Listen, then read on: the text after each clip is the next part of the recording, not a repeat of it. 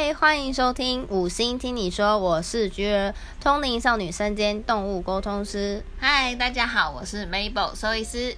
今天来聊聊，你准备好养猫了吗？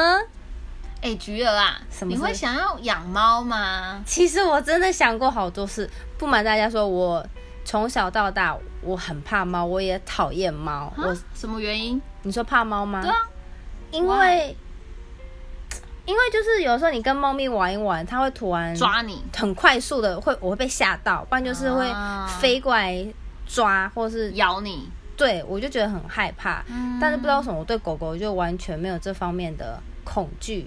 就是，但是自从当了动物沟通师之后，就一直不断不断的被猫咪融化，觉得哎、好像很可爱、是哎不是？好他们也有贴心的一面。有是有觉得有，那觉得哎、好像没这么可怕，可是嗯还是有那种很恐怖，会飞扑，然后手疯狂的挥挥打挥打挥打，然后我还是会被吓到，就还是还是有那个害怕的感觉，觉，所以就是还在想我会不会，被吓到这件事情。对我也在犹豫说到底要不要入坑呢？那如果要养从一只幼猫好了，应该具备哪些条件的人是适合养猫的？条件哦，你说人的条件人的条件啊，如果我们先以人的条件来说，当然你的身心灵要是完整的，对，这个是对，就是你要有够成熟，不要说那种可能十几岁责任心，对，十几岁养，然后之后可能啊，因为玩心太重，又把猫咪丢掉，或者说给别人养，或是说哦，很多那个情况是男女朋友交往，我们一起来共同养个宝贝，结果分手了，动物很可怜，，对，两个人都不要，或是说这蛮常见的。嗯，所以其实很多我们通常会建议你要养动物之前一定要想清楚，因为其实它他们的眼里你就是唯一，然后你把它嗯丢掉了，其实它会变得非常可怜。对，那去别人家里，它不见得有办法去适应。对，所以变成是说，养猫之前的人人的条件，当然经济条件也是一个，你的自己的身心灵条件够不够成熟，这也是一个很重要的评估的部分。然后再来就是家里的环境，如果有小朋友的话，你可能也要慎选。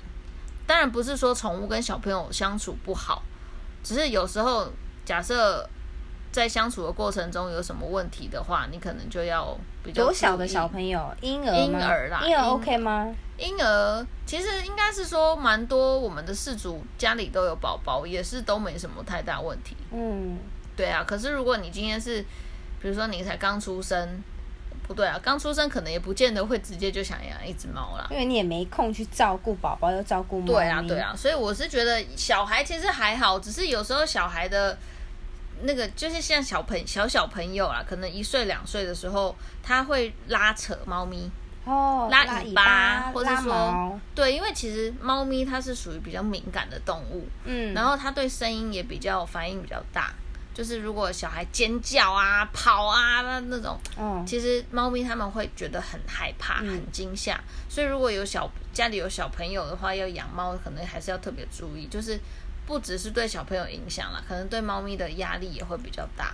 那家里的大小嘞，家里的大小其实来说看平数啦，看平数吗？哦 现在好像现在房重吗？对，当然是如果假设你一个套房，你假设养了五只猫，那个就不行，因为你的空间哦根本就不够。没有品质。对，所以还是要看你房子的大小来评估你可能养猫的数量这样子。那猫咪有什么运动量需求吗？应该是说有，不过它不像狗狗说一定要每天出去散步，嗯可是其实猫咪也是需要玩具。比如说一些逗猫棒啊，一些镭射笔啊，或者说一些球球啊，他们它们要动毛棒是为了干嘛？就是让它运动啊。活动筋骨是不是？嗯跳来跳去，飞来飞去。对，然后满哦足那个猫咪捕兽的那种感觉，因为猎捕的心吗？对，就是它会好像有一个东西在那边晃，它会想要去追。我我之前很想养猫的一些原因是想要请它帮我家抓抓家里的老鼠或者是蟑螂的这种情况，或者一些奇奇怪怪的小虫子，这是一个很 很想养的一个契机。但是这样是不是不太好？对，这样是非常不可取的想法。因为其实像老鼠，它会传染一些传染性疾病，汉他病毒，嗯，这也是一个。然后再来是钩端螺旋体，哇，好专业。对，然后这个东西其实是人畜共通传染病。那它的传染方式就是猫咪可能去吃咬老鼠，或是说舔它的尿排泄物，可能会借由这个传染途径得到这个病。那这个病在现在目前动物来说，不是说不可以治疗，只是它的死亡率非常高，非常高，因为它会让动物的肝脏、肾脏的指数都非常异常，就是爆了。真的假的？对，所以通常这一件事情是我们绝对不可能。同意，比如说今天有一个领养人来，然后因为通常宠物医院都会有一些浪猫，可能人家送进来的幼猫要给人家领养。那如果今天有一个呃，比如说阿姨好了，嗯，我没有性别歧视哦，就是举例而已。爱妈这种吗？呃，不是，就是有一个人要来领养动物，然后他的条，如果他的理由，我们通常会问他说：“哎，那你？”的环境是什么？你要养在哪里呀？调查一下。对，因为我们一定会问，不会说随便就把猫给别人。对对。那如果他今天说啊，我就是需要一只猫来帮我家抓老鼠、抓蟑螂，这种我们绝对不会给他，因为那猫应该很快就会死了吧？对。然后再来，他这种通常他不会对他特别照顾。嗯，他把当工具了。对，而且他会觉得他反正就是流浪猫啊。嗯。对啊，然后再来是说。我们也会问说，它会不会？你会饲养在家里面吗？还是家外面户外呢？哈，户外怎么养猫？就是放放任啊，就是有的时候可能放养一楼，它可能就是门打开，可以让它出去走走跑跑，再回来。这种其实我们也不太建议，因为其实外面的环境，像现在，比如说车子开很快，对，其实猫咪它们如果真的反应不及，很容易就被撞死。再就是流浪狗的问题，流浪狗会可能会追。追捕猫咪，对对，可能会很多只一起围捕一只猫咪，它根本就是手无寸铁，它就直接被咬死了。天哪！临床上在我们诊间其实也蛮多这种案例的，所以其实我们也不太建议动物就是放养猫咪放养啦。对啊，而且一些传染病啊也会比较容易得到。哦天哪！对啊，所以其实要养猫之前要想的事情还蛮多的啦。对啊，而且你就是要对它负责一辈子，这件事情非常重要，必须的。对，然后我们再来讨论一下，要养猫之前要准备一些什么东西？除了人的条件之外，环境的条件之外，当然再来就是它的。那我问一个很很实际上一个问题：养猫，先不呃不管打预防针的好了，假设就是猫咪的花费，比如。呃，吃啊、住啊、用的这些花费，一个月的基本花开销大概坐落在多少？大概可能大概在两千块以内，一个月绰绰有余了。嗯，绰绰有余，因为你可能看像矿砂，就是沙猫砂的种类其实有非常多。嗯，那它的用量当然是看猫咪本身的状况，跟你清洁。你本身 对你本身清洁的的的的容忍度，对，然后再来猫咪有没有洁癖？因为猫咪有一些有洁癖，你可能有脏脏了它就不上，你就必须一直清。对对，所以这个会比较难直接去算到一个月来，因为有时候你买可能可以用个好几个月。我觉得平均下来的话，两千块是很足够的，绰绰有余。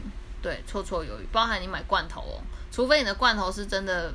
呃，买到那种可能有品牌比较贵的啊，那个可能就负担会比较大。所以可以三餐都吃罐头吗？可以啊，可是通常来说，你可以依照罐头的种类来取舍。什么意思？罐头它有分主食罐跟副食罐，主食罐就是有点像人的主食，副食罐就像点心，它的热量含量程度不一样。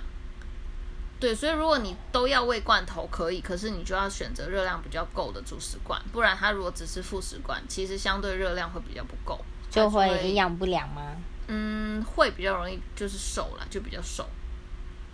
对啊，然后现在大部分就是除了罐头、饲料、水，这一定是最基本的。还有鲜食，鲜食不一定要看主人有没有空。去去就是去准备之外，还要看猫咪愿不愿意吃。像我们家两只哦，我本来我本身身为两只猫的猫奴，我们家两只非常的挑食。我曾经有煮过鱼，水煮鱼，水煮蛋，它们完全一口都不吃，直接闻一闻走掉。你把它吃掉吗？我就把它丢掉，没有一点点而已，我只是让它试味道，就是一点点。因为我想说，哎，我们很多主人都跟我们分享说，哎，我们家猫都很喜欢吃那个水煮的鱼啊、肉啊、虾啊这类的。然后我想说，哎，那我也可以试试看。就他们完全不领情呢，一口都不吃哦，这样闻一闻，然后直接走掉。哇，你刚刚的那个动作范例非常的鲜明。对，然后我我整个就哦，好吧。而且就算其实猫咪的，它们也是像人一样有不喜欢吃的口味啦。嗯，对就是比如说它不喜欢吃鸡肉，可能它喜欢吃海鲜等等的，这个其实都还蛮常见的，也是会有挑食的小朋友。那有说吃干饲料比较好，还是说湿食比较好吗？通常会建议湿食比较好，为什么？应该是说，因为猫咪本身它是肉食性动物，所以肉食性动物的时候，如果它们以以以前的呃状态来说，它们都是吃肉嘛，肉里面都有含水分，对，所以其实它们如果真正吃鲜鲜肉、生肉，它比较不用说额外要再去喝水，因为它其实可以借由肉食来摄取它的水分。对，但是如果今天它只吃干饲料的话，哎、我们猫咪正在破坏。嗨，我们又回来了。刚刚去处理一下猫咪去偷挖木天聊的一个小插曲，对，没错。我刚刚讲到，诶，如果只是干饲料的话，因为它干饲料本身水分含量就比较少，不符合它原始的一些习性。对，没错。而且猫咪自己喝水的那个意愿又不是像狗狗说，可能散步回来就会喝个几口，嗯它可能一整天它也喝个一点点，所以根本也不够它一天所需要的摄取的水量。对啊，这因此所以才会建议说吃罐头的状的，应该是说状会比较好啦。哦，比较可以补给它生理所需的一些营养水分。对，，没错。那猫咪需要散步吗？我看有时候在路上逛街哦，有饲主直接把猫咪扛在他的肩膀，不然就是会背一些背包装，把猫咪装在里面，不然就是牵绳遛猫。我觉得这个其实是可以接受的，不过一样先决条件是要猫咪有办法接受这件事情，因为其实猫咪就像刚刚一开始讲的，它对声音比较敏感，嗯，所以其实你如果在外面，它假设不是从小就有出门的习惯的猫咪，其实如果你长大了要带它出去，它相对它会比较容易紧张，就包含汽车的那些声音啊，嗯然后喇叭呃那个各种路边的噪音啊。对对对对对，它们包含捷运啊什么，其实它们都会非常紧张，处于一个紧迫的状态，对他们来说其实是不太好啦。那应该都吓疯了，真的。对，啊，所以变成是说有从小有这样的习惯，比如说你从小就很常带它出去走走啊，在你肩上啊什么，那个是 OK 的，那猫咪要可以自己帮它洗澡吗？可以啊，只要你吹得干，你就可以帮它洗澡。什么意思？你这个语话带有恐吓意味。因为吹风机的声音很大声啊，所以以猫咪来说，它就是对声音很敏感。然后你又拿一个哇超大的那种，噪音，噪音在它身上对，在它耳边，它当然是比较没有办法接受。因为以我的对猫咪的印象，就是猫咪怕水，猫咪不喜欢洗澡。然后，哦，我很小的时候我们家养过猫，要帮它洗澡还干嘛的时候，我的双手就会是长长的直线的伤口，就是被它抓各种抓，各种抓，就是金刚狼现身这样子，就是那要怎么自己洗？然后我像一些客人的案例也是，猫咪连剪个指甲，简直就是要杀人。真的是闹闹人命啊，不然就是很多情况是很难去达成，感觉猫咪是一个很难以对付的生物。对，没错。那如果真的要洗澡的话啦，就算你送到外面，美容师美容师也不见得会愿意帮你洗。真的吗？所以猫咪有些不收的。有一些会被拒绝，因为它如果比如说你水一开下去，哇，它就飞走了，那没办法洗啊。甚至一像我们家其中一只，你水开下去，它听到那声音很大声，它就会咬人。它之前有咬过美容师，真的假的？对啊，所以自此之后我就没有让他洗过澡了。对啊，那如果假设真的逼不得已，比如说真的有拉肚子，或者说真的很脏，或者说真的很久没洗，甚至皮肤病，你想帮他洗也 OK。可是你如果要洗，那就是你准备一个脸盆，先放好水，轻轻的把它放到水里，用泼的方式，让它是习惯那个水的感觉。对，但是不要开莲蓬头，或是不要开水水龙头。对，那个状况可能会比它。好就会比较好一点啦，它会比较冷静一点点。但是洗是一件事，你再擦干跟吹干，其实相对也蛮困难的，因为你要吹，基本上它听到那个声音，可能就跑走了。天啊，听起来 听起来很累诶。但是这猫咪这不用担心啦，因为猫咪其实都会自己理毛、自己清理，所以它们不见得会让自己呈现一个太脏的状态。因为我还听过有些猫咪是要。特别去给它麻醉，帮它洗澡，有啊，蛮多的哦。就是因为它会飞走啊，然后它可能没有办法接受那个，因为如果你真的去外面美容的话，它有烘箱，所以有一些猫咪可能对于那个它也会特别紧张。嗯，对啊，所以就变成他必须要镇静啊，镇静去做这件事情。但是也是要呼吁啦，因为镇静相对就。也是种药物入侵体内，对啊，不是件好的，对啊，所以也不建议说每个月洗澡，每个月镇静洗澡，也不建议这样子，因为对于他们的身体的负担太大了，对啊，哇，这很震撼呢。麻醉跟镇静是一样的吗？应该是说镇静可能它的药剂呃比较轻，它的剂量比较少，所以它可能麻醉的时间相对不会那么久。那如果是麻醉的话，真的要做一些手术的话，它可能剂量就会比较多一点，因为它的时间相对会比较长。对啊，那它是有意识的吗？正在洗澡的时候，它可能会有意识。哇，听起来很不知道怎么讲，好像很让宝宝好像很去磨难一样，就是做他难过的感觉嘛？对，就是要养他，然后你还让他制造这种痛苦。对啊，所以通常就不用真的特别这么经常洗啦。然后我还听过有些猫咪是不能给猫咪饿，它饿就会一直一直吵，一直喵喵叫，就是一直啊喵喵喵喵喵喵喵，然后半夜不半夜主人累个半死，然后它就是在旁边房门口开始喵喵喵喵，就是要吃饭要哭的要没吃。对呀，也蛮多这种。可是这应该是说，如果你养猫的话，就可能要看它的习性来分为要认食，还是要就是定时定量的给予。如果你是认食的话，它应该比较还好，因为它就想吃就去吃，所以它不一定会来吵你。可是他也是吃完然后又来吵哦，那你就记得要放好。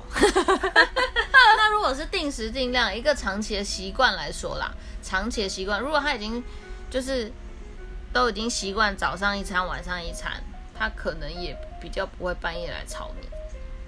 对啊，但是也不一定啊。但是要应该就是，如果你真的养猫，它这就是一个甜蜜的负担。哦，那还有就是有时候在家会听到隔壁的很像婴儿哇哇哇的哭声，但那其实不是婴儿哭声，那是猫在叫，那是有可能是猫咪在发情啊。但那是什么情况？是性成熟吗？还是说，对，通常猫咪的话，性成熟，公猫大概在六七个月，母猫大概可能会慢一点，呃，八九个月甚至一岁左右才会发情。对，那其实母猫的发情的话，它其实是因为季节光线会有诱导的现象。哇，对，那所以有一些就是。主人都会反映说：“哎，它怎么才刚发情完，怎么又在发情，一直发情都不会停。”对啊，这就是因为一直被诱导的关系。对，那其实，在动物来说，现在不管狗狗或猫咪，我们都还是提倡结扎会比较好，尤其是母猫，母嗯母的动物。哦，原因是第一个在，呃，如果没有结扎的动物来说，每一次发情其实都会刺激它的乳腺、跟它的卵巢跟子宫的膨胀。那如果都没有结扎的话，每一次发情的之后会比较容易有细菌感染的问题，所以它子宫也就比较容易会有病变。那其实子宫蓄脓在狗狗来说比较常见啦，猫咪少见一点点，但是其实还是有。对，然后另外一个就是乳腺肿瘤，就是肿瘤。那在猫咪来说，比较不好的是，其实大部分的乳腺肿瘤都是恶性的。那其实，在有研究报告显示说，在你第一次发情前就结扎的乳腺肿瘤的发生几率会比较低，而且低蛮多的。那如果你是在两岁、三岁以后才结扎的猫咪，那乳腺肿瘤的好发几率就会比较高。那如果它它不想结扎，它就是要给它生宝宝，这样子还会有乳腺肿瘤吗？就是会啊他有让它生育，这样会有办法降低乳腺肿瘤的罹患罹患率吗？不会，不会降低，一样一定要。一定要结扎才会降低，而且是在发情期前降，呃，发情第一次发情前就结扎，才能有效的去降低乳腺肿瘤发生的几率。所以她生过一胎之后再结扎，还是以有一样有有几率会让她发生乳腺肿瘤，而且要提到的是，不是结扎就完全不会发生哦，是降低，对，还是有可能会发生乳就是发腺肿瘤。情前结扎是最显著的效果。对，第一次发情前，就是刚要变成成猫的那个时候的第一次性成熟的之前结扎是最好的。天哪！对啊，这个就是变成是疾病的问题了。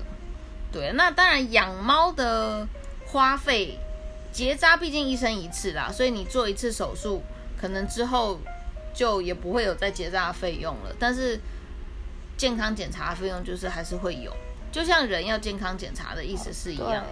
对对啊，然后尤其猫咪它们又不太，应该是不是不太，它是不会说话，所以它根本没有办法反映说，哎，我哪里不舒服啊？你要带我去看医生啊。所以其实这时候的饲主的敏感度就要比较高，因为你要比较能知道，哎，它好像跟平常不太一样，哎，它好像吃的比较少，还是哎怎么都没有尿尿，它是不是有哪里怪怪的？其实因为大部分养猫的主人的时间都会比较忙，对，所以大部分都是忙碌型才养猫。对，可能上班族，对，那可能他能观察的不见得那么多，不过还是要呼吁，一定要观察身边的猫猫猫咪们。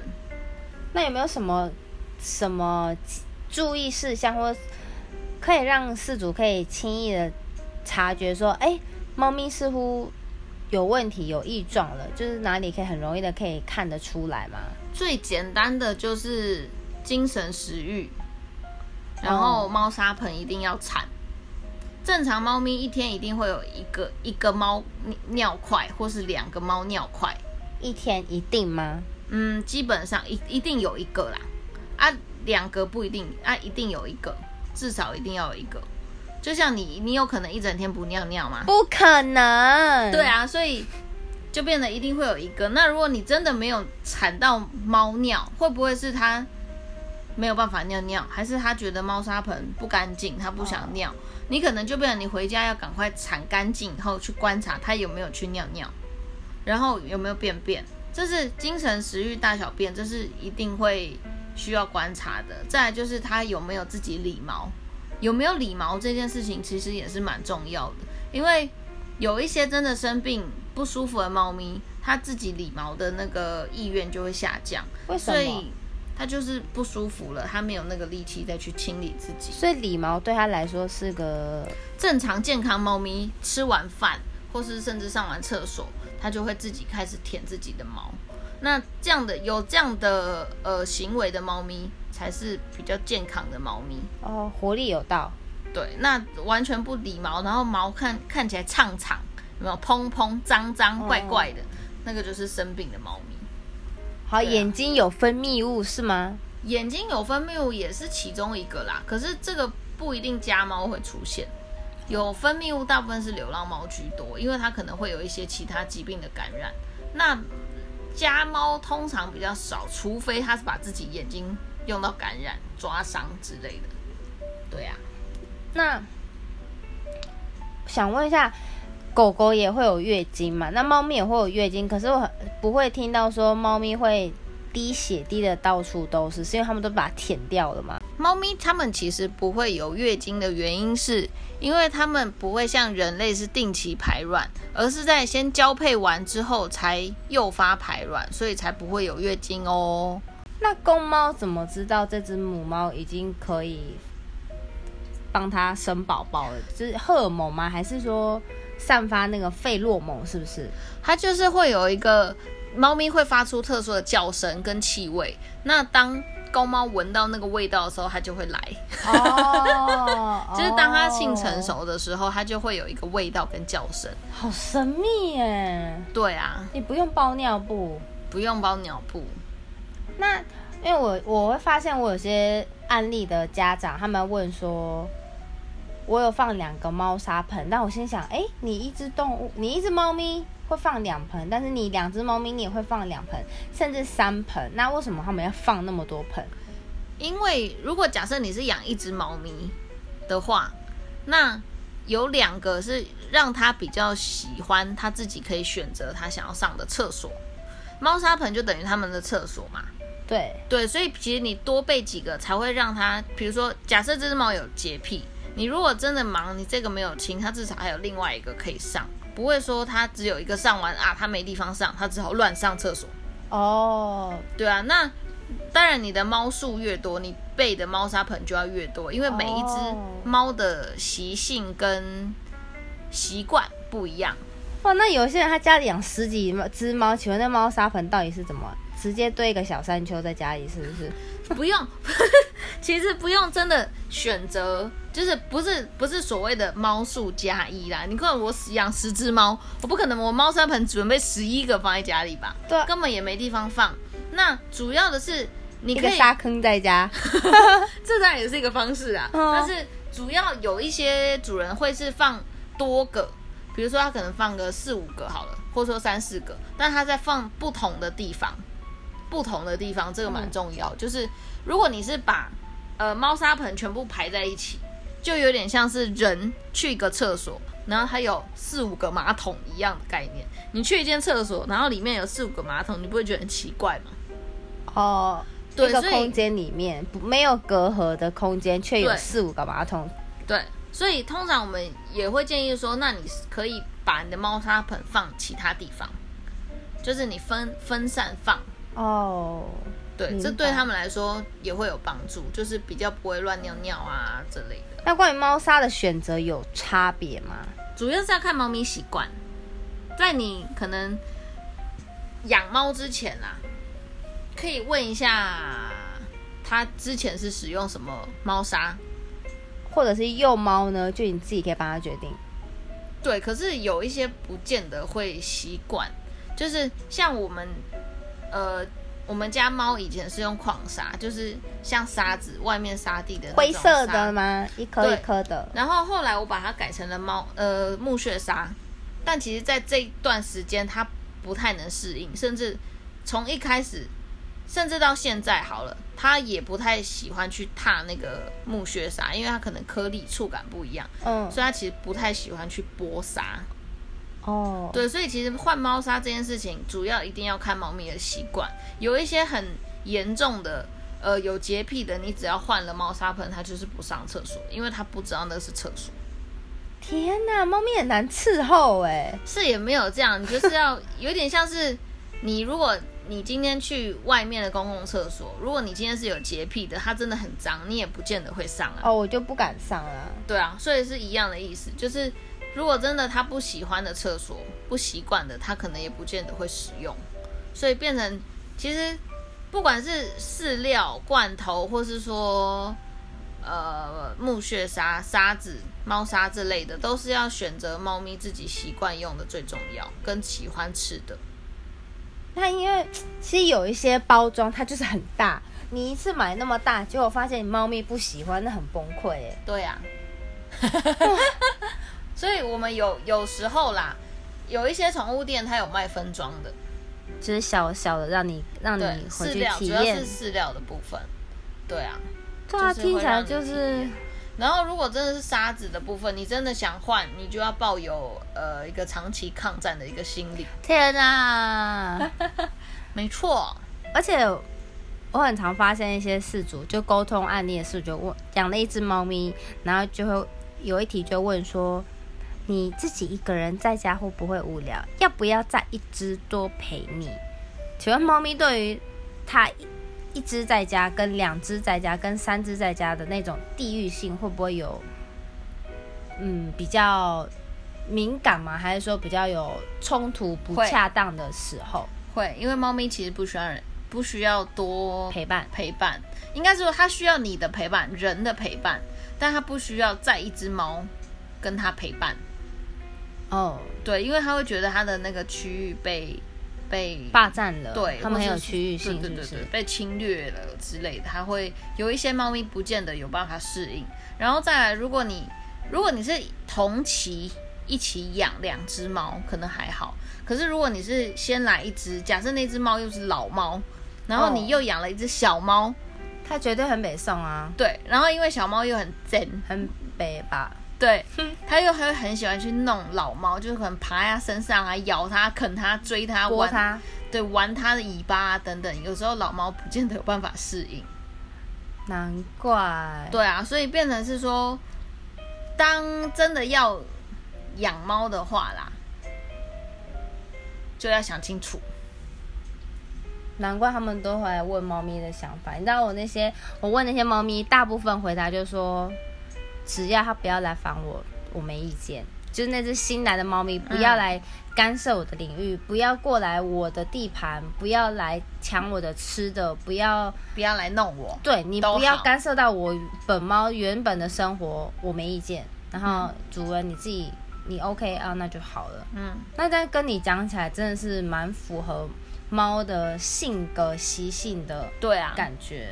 因为它本身就比较不需要人家去，就是不需要猫啦，不需要猫伴，狗狗可能就会比较也不一定哦。有一些狗狗如果它的嗯呃呃分离焦虑症，对情绪是比较敏感，或者说有一些狗狗可能觉得它不是狗，它觉得它是人，哦所以来了一只狗跟它争宠，它不见得有办法。所以你也觉得有些狗狗会觉得它自己是人吗？对啊，那你有觉得猫咪也会觉得它自己是人吗？嗯，应该也是吧。我也觉得，我真的觉得狗猫都蛮多觉得自己是人，然后都会很不屑自己的本同类，然后会觉得它很愚蠢啊，或者是怎么样，然后对，觉得自可是这己最棒。大部分都是因为饲养的关系，你是说，就是因为现在的的现代人，大部分生小孩的意愿偏低，嗯，大部分都会把犬狗狗、猫猫啊当成毛小孩，就是当成宝贝来养。真的，对啊，所以特别宠的状况下，一定会有这个状况出现啦。我